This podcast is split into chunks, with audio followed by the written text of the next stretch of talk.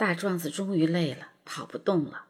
他停下来，炸着胆子回头看，身后是三三两两的游人。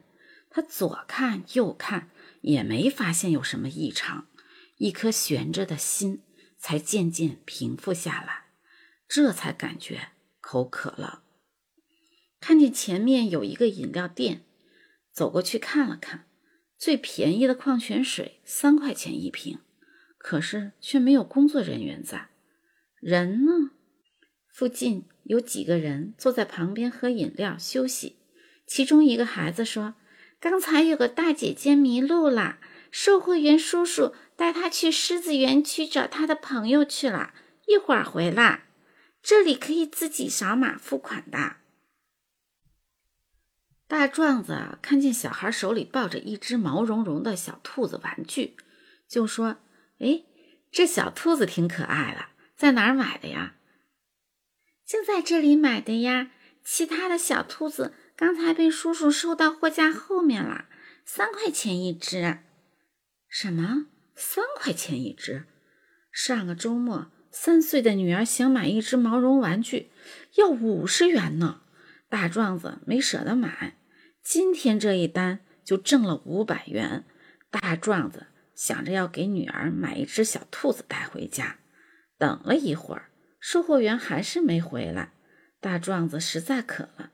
就拿出手机付了三块钱，自己拿了一瓶矿泉水，喝了两口水，嗓子不冒烟了，心里也安定了一些。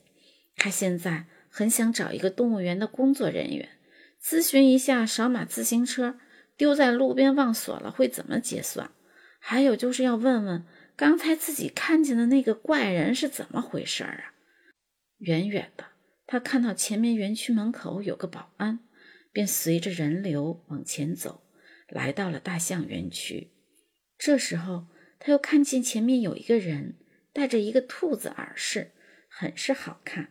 于是他又想，一会儿买一个兔子耳饰带回家给女儿也不错。正这样想着，突然发现身边的游人都四散跑开了，四周顿时空荡荡，就剩自己一个人了，茫然四顾。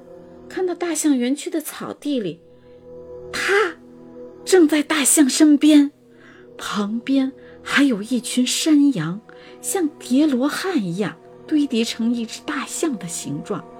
这是在玩啥计吗？一时看得呆住了。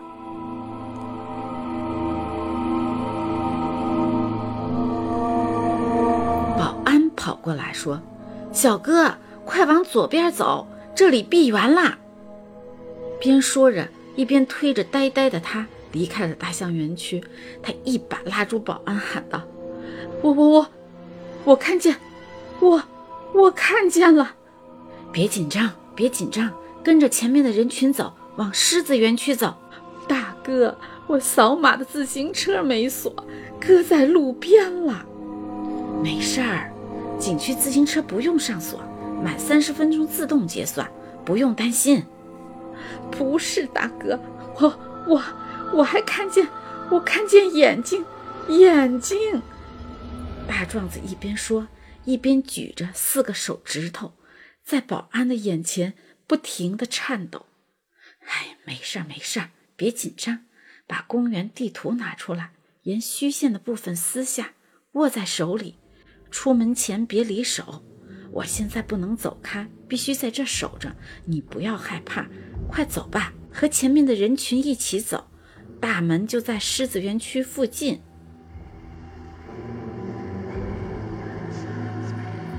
大壮子听了，便急忙往前走去追赶人群。走着走着，一个穿黑色工作服的人过来问他：“要去看本市最大的海洋馆吗？”